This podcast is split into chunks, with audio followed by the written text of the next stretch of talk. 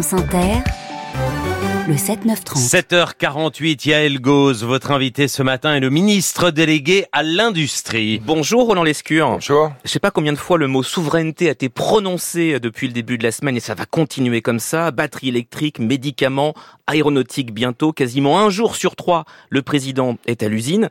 Hier, c'était Vivatech, le salon des nouvelles technologies. L'État va verser 500 millions d'euros pour essayer de créer des, des champions français de l'intelligence artificielle. Et demain, guest star, invité vedette tapis rouge pour Elon Musk, le triple patron de Tesla, SpaceX et Twitter. Comment allez-vous le convaincre, Elon Musk, d'implanter chez nous sa future usine de batterie Tesla?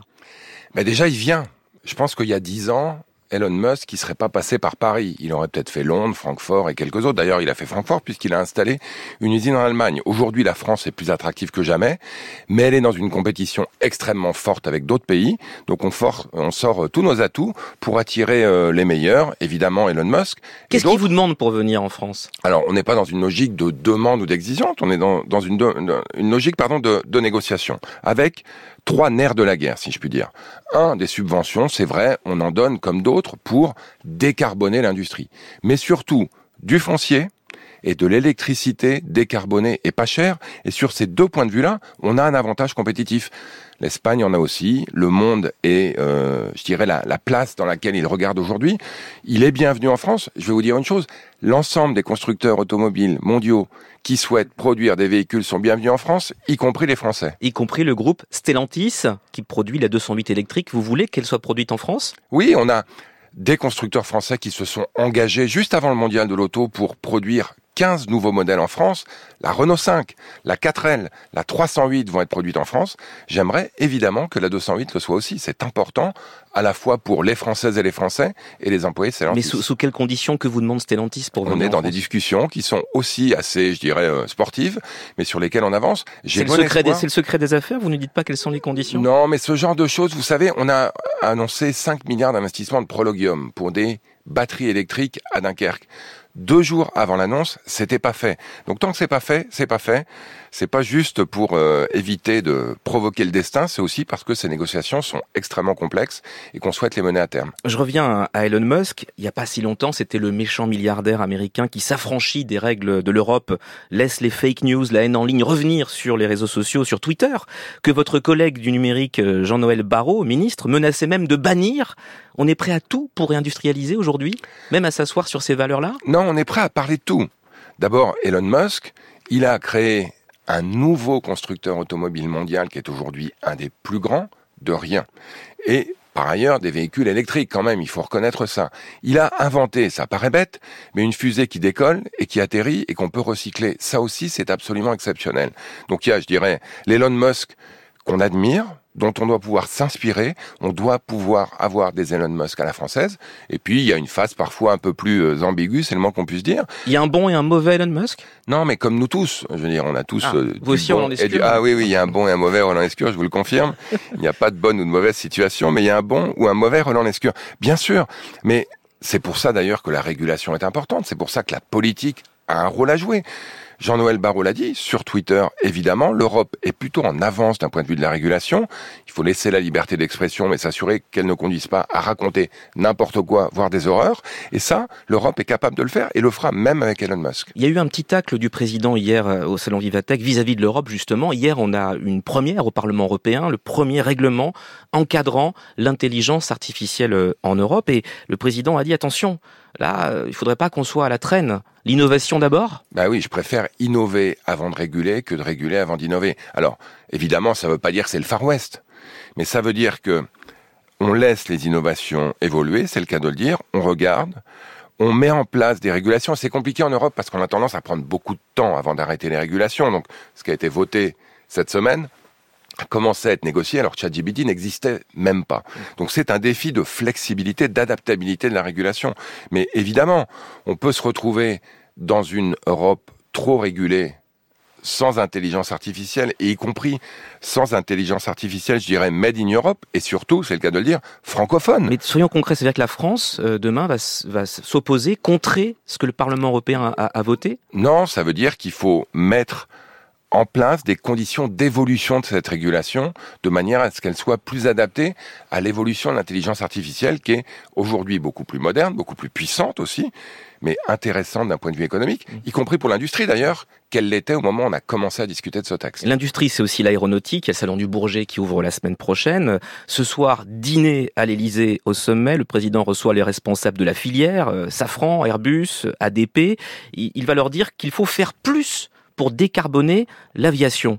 Ça existe un avion propre? Alors, ça existe et c'est d'autant plus fascinant. Vous savez que la, France, l'Europe aujourd'hui exporte à peu près 50% des avions mondiaux. Donc, on a la capacité de décarboner 50% de l'aviation mondiale. C'est-à-dire, c'est pas juste les avions qui font Paris-Toulouse qu'on va décarboner. C'est si on arrive à construire un avion européen décarboné, et on va le faire, ils sont prêts à investir aujourd'hui beaucoup d'argent, on va les aider un peu. Là encore, on a des discussions je dirais intéressante, de manière à ce qu'on puisse développer un avion décarboné. Qu'est-ce que c'est qu'un avion décarboné? C'est essentiellement un avion très frugal, qui consomme très peu de carburant, et en plus ces carburants-là sont des carburants recyclés, ce qu'on appelle des SAF, des carburants durables et qui permettent de recycler des matières, y compris industrielles d'ailleurs, du plastique et autres, des biocarburants, de manière à créer un avion propre. Oui, c'est possible. Est-ce que la clé, c'est pas de tarir la demande et donc d'augmenter le prix des billets, tout simplement? Alors peut-être qu'on n'échappera pas à ça non plus d'ailleurs. Hein. La transition écologique, ça a un coût. Mais moi je pense qu'aujourd'hui, on a une industrie extrêmement performante. Elle est leader mondial. Elle fait partie des deux, trois secteurs qui nous permettent d'avoir une balance commerciale positive. Il y en a quelques autres pour lesquels c'est l'inverse. Soyons fiers, investissons, il y a des milliers d'emplois à la clé. Évidemment, faisons-le de manière responsable, en innovant et en décarbonant. Le RN, le Rassemblement national, considère qu'ils engrangent une victoire idéologique avec ce mot souveraineté et réindustrialisation que vous utilisez tous les jours euh, désormais. Laure Lavalette, la députée RN qui était invitée à ce micro hier, le, le disait. Est-ce que c'est un point enregistré, gagné par le RN. C'est exactement l'inverse. Pourquoi? Ça fait 25 ans que le FN puis le RN se nourrissent de la désindustrialisation. La réindustrialisation, c'est une arme anticolère. Quand vous créez une usine, vous créez de l'espoir. Quand vous créez de l'espoir, les extrêmes reculent. Moi, je suis convaincu d'être une des armes anti-FN de ce gouvernement et je suis très fier de l'être d'ailleurs. Votre collègue Marlène Schiappa, chargée au gouvernement de l'économie sociale et solidaire, a passé un moment un peu compliqué hier au Sénat, auditionné euh, dans l'affaire du fonds Marianne, ce fonds lancé six mois après l'assassinat de Samuel Paty et qui devait financer des associations euh, en défense de la République contre l'islam radical. Est-ce qu'elle peut dire que c'est la faute de son administration et pas la sienne? Je suis pas sûr que ce soit tout à fait ce qu'elle a dit. D'abord, un, elle est allée en commission d'enquête du Sénat. Moi, j'en ai assisté. J'ai participé à une il y a quelques semaines sur les médicaments. C'est un exercice qui est assez difficile et j'allais dire tant mieux. Le Sénat fait son boulot de contrôle. Elle a répondu à toutes les questions. Il faut que les sénateurs maintenant fassent leur part du travail, nous rendent le rapport et qu'on voit ce qu'ils en ont à dire. Mais je pense pas qu'on puisse juger d'un sujet aussi sérieux sur la base d'impressions liées à une audition, mais bien sur les faits. Et c'est ce que j'attends des sénateurs qui, je n'en doute pas, le feront. Le rapporteur général du budget, le président de la commission des finances du Sénat sont des gens extrêmement sérieux, dont je ne doute pas qu'ils font très bien leur boulot. Dans votre ministère, vous suivez l'attribution de l'argent public. Euh, est-ce qu'elle a suivi suffisamment le, Alors, le, jury Dans mon ministère, comme dans tous les ministères, je pense, on suit l'attribution de l'argent public. Ça ne veut pas dire que je signe toutes les subventions. Il y en a des grosses qui remontent jusqu'au ministre, il y en a des moins grosses qui suivent un processus. L'essentiel, c'est que ce processus, lui, il soit rigoureux, et c'est l'objet, je pense, de cette commission d'enquête. Marlène Schiappa peut continuer à son poste? Oui, bien sûr. Roland Lescure, est-ce que vous êtes borniste? C'est pas une maladie, c'est comme ça qu'on surnomme les ministres du gouvernement qui souhaitent qu'Elisabeth Borne continue à Matignon.